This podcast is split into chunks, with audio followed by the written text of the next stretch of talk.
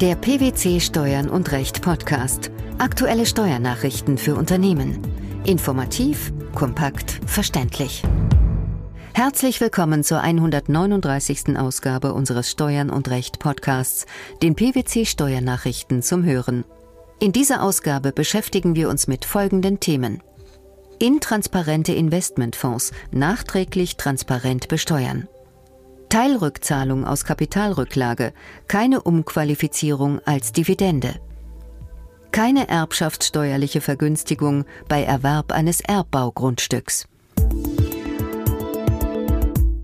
Ausländische Publikumsinvestmentfonds, die ihren deutschen Investoren eine transparente Besteuerung ermöglichen wollen, müssen die gleichen komplexen Berechnungen und Veröffentlichungen durchführen wie inländische Publikumsinvestmentfonds. Erfüllt ein ausländischer Publikumsinvestmentfonds diese umfangreichen Anforderungen nicht form- und fristgerecht, unterliegen deutsche Anleger einer in der Regel ungünstigen Pauschalbesteuerung. Dieses Urteil fällte unlängst der Europäische Gerichtshof. Wie gestaltet sich nun die aktuelle Lage? Mit seinem Urteil im Fall Van Caster und Van Caster hat der Europäische Gerichtshof Anlegern die Möglichkeit eingeräumt, durch den Nachweis der tatsächlichen Einkünfte in allen Fällen die transparente Besteuerung zu erlangen. Am 5. Februar 2015 hat das Bundesministerium für Finanzen die Voraussetzungen für den Nachweis dieser tatsächlichen Einkünfte präzisiert. Demnach können die Vorteile der nachträglich transparenten Besteuerung in allen offenen Fällen erlangt werden. Neben Steuererstattungen sind auch Zinszahlungen des Fiskus zu erwarten. Das Investmentsteuergesetz sieht derzeit keinen Gegenbeweis für den Fall vor, dass ein Publikumsinvestmentfonds die umfangreichen Anforderungen an eine transparente Besteuerung nicht oder nicht fristgerecht erfüllt. Wie bewertet der EuGH diesen Umstand?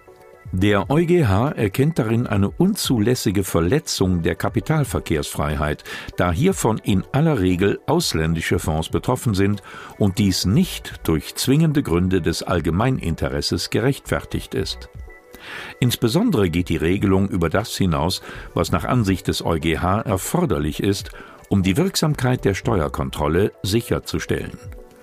Diese ließe sich nämlich auch dadurch gewährleisten, dass der Steuerpflichtige einschlägige Belege vorlegt, durch die sich die tatsächlichen Einkünfte exakt ermitteln lassen. Wie reagierte das Bundesfinanzministerium auf das Van Kaster-Urteil? In seinem neuen Schreiben zeigt das Bundesfinanzministerium auf, wie der Gegenbeweis über die tatsächlichen Einkünfte zu führen ist und stellt zugleich noch einmal ausdrücklich klar, dass eine Schätzung der Besteuerungsgrundlagen weiterhin ausgeschlossen ist. Außerdem stellt das Ministerium hohe Anforderungen an den Nachweis der tatsächlichen Besteuerungsgrundlagen durch den Anleger. Als Mindestangaben sind zehn verschiedene Werte nach den Regeln des deutschen Steuerrechts zu ermitteln. Diese Mindestangaben sind auf Anforderung des Finanzamts nachzuweisen und es ist davon auszugehen, dass die Finanzämter dies auch grundsätzlich verlangen werden. In welcher Form können die erforderlichen Nachweise erbracht werden? Als Nachweise kommen die Bescheinigung eines Berufsträgers, dass die Besteuerungsgrundlagen nach den Regeln des deutschen Steuerrechts ermittelt wurden, der jeweils gültige Verkaufsprospekt, der Geschäftsbericht sowie detaillierte Angaben aus der Formbuchhaltung und Überleitungsrechnungen in Betracht. Das Finanzamt kann eine Übersetzung aller Unterlagen in deutscher Sprache verlangen. Insbesondere für institutionelle Investoren, aber auch im Falle von hohen anrechenbaren Quellensteuern auf Fondsebene ist es möglich und sinnvoll, neben den Mindestangaben alle anderen im Gesetz aufgeführten Angaben zu berechnen, um die Nachsteuerrendite zu verbessern. Welche rückwirkende Anwendung ist bei Fondsanlegern möglich? Anleger, bei denen in der Vergangenheit die Pauschalbesteuerung angewendet wurde, haben nun die Möglichkeit, für alle offenen Jahre eine Korrektur der Steuerfestsetzung zu erwirken. In aller Regel ist zu erwarten, dass die tatsächlichen Einkünfte unter den pauschal ermittelten liegen und dass eine Steuererstattung nebst Erstattungszinsen in Aussicht steht. Nach einer Kapitalherabsetzung als steuerbegünstigte Rückzahlung des Nennkapitals behandelt zu werden, muss feststehen, dass die entsprechende Leistung der Gesellschaft darauf gerichtet ist, den Herabsetzungsbetrag auszuzahlen. Das ist anhand des Herabsetzungsbeschlusses und unter Würdigung weiterer Umstände festzustellen. Mit diesem am 18. Februar 2015 veröffentlichten Urteil hatte Bundesfinanzhof das Finanzamt in die Schranken gewiesen, dass die Rückzahlung von Nennkapital als eine der Kapitalertragssteuer unterliegende Zahlung aus dem ausschüttbaren Gewinn angenommen hatte. Welcher Sachverhalt war gegeben? Um die Erstellung eines Konzernabschlusses nach den sogenannten International Financial Reporting Standards, kurz IFRS, zu vermeiden, beschloss die alleinige Gesellschafterin einer GmbH die Herabsetzung des Stammkapitals der GmbH um 16 Millionen auf eine Million Euro.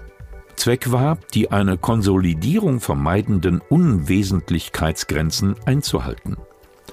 Die Herabsetzung des Stammkapitals, so der Beschluss, diene der Anpassung der Kapitalstruktur und der Einstellung in die Kapitalrücklagen. Eine Eigenkapitalreduzierung von 4 Millionen Euro sei für diese Zwecke ausreichend. Die Auszahlung des entsprechenden Betrags erfolgte im November 2007. Das Finanzamt war nun jedoch der Auffassung, die Rückzahlung sei keine Kapitalrückzahlung. Da im Beschluss über die Kapitalherabsetzung vom Oktober 2006 die Auskehrung an die Anteilseignerin nicht vorgesehen und insoweit kein Direktzugriff auf das steuerliche Einlagekonto möglich sei. Anders sah das der BFH. Wie fiel seine Begründung aus? Die Rückzahlung des Nennkapitals gemäß den Regeln des Körperschaftssteuergesetzes erfordere eine Herabsetzung dieses Kapitals. Damit nehme das Gesetz Bezug auf die gesellschaftsrechtlichen Vorgaben für eine wirksame Kapitalherabsetzung gemäß dem GmbH-Gesetz, die hier auf der Grundlage des Beschlusses vom Oktober 2006, der im Übrigen im November 2007 ins Handelsregister eingetragen wurde, erfüllt waren. Der Beschluss enthalte auch eine Zweckangabe. Es lasse sich dem obigen Gesetzeswortlaut nicht entnehmen, so der BfH weiter, dass eine Rückzahlung des Nennkapitals nur dann vorliege, wenn im Herabsetzungsbeschluss bereits eine Rückzahlung ausdrücklich angeführt werde.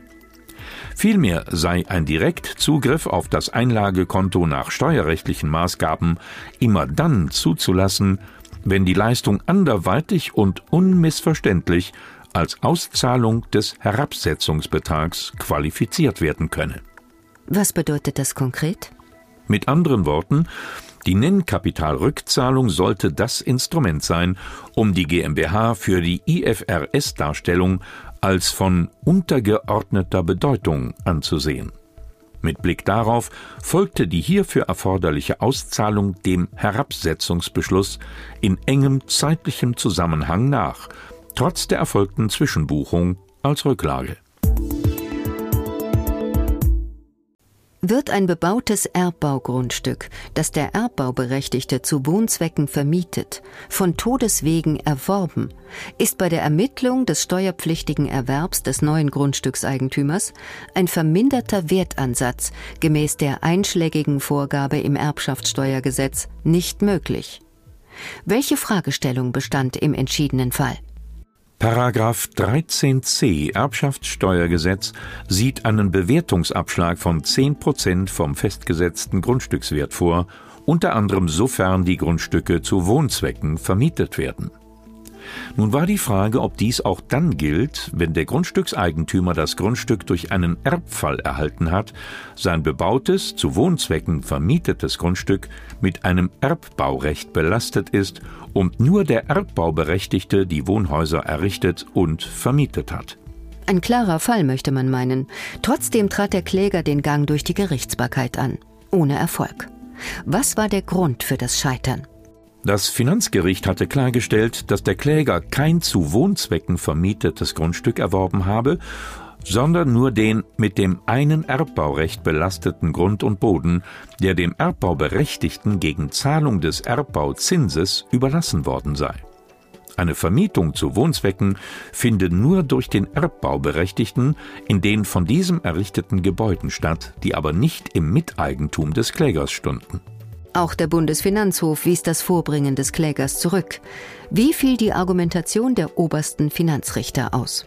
Die in 13c Erbschaftssteuergesetz genannte Steuerbegünstigung könne deshalb nicht solche Grundstücke erfassen, deren Bebauung zivilrechtlich nicht dem Grundstückseigentümer, sondern einem Dritten zuzurechnen ist, weil die auf dem Erbbaugrundstück befindlichen Gebäude Bestandteil des Erbbaurechts seien. Eine Vermietung scheide ebenfalls aus, weil der Grundstückseigentümer mit dem Erbbauberechtigten keinen Mietvertrag, sondern eben einen Erbbaurechtsvertrag geschlossen habe.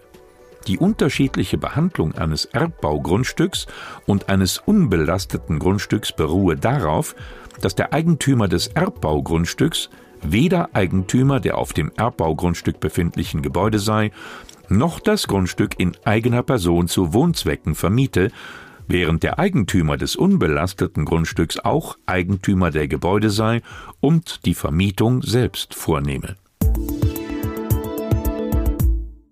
Die nachträglich transparente Besteuerung intransparenter Investmentfonds, die Teilrückzahlung aus Kapitalrücklagen sowie der Erwerb eines Erbbaugrundstücks und die damit verbundene Erbschaftssteuer das waren die Themen der 139. Ausgabe unseres Steuern und Recht Podcasts, dem PwC Steuernachrichten zum Hören.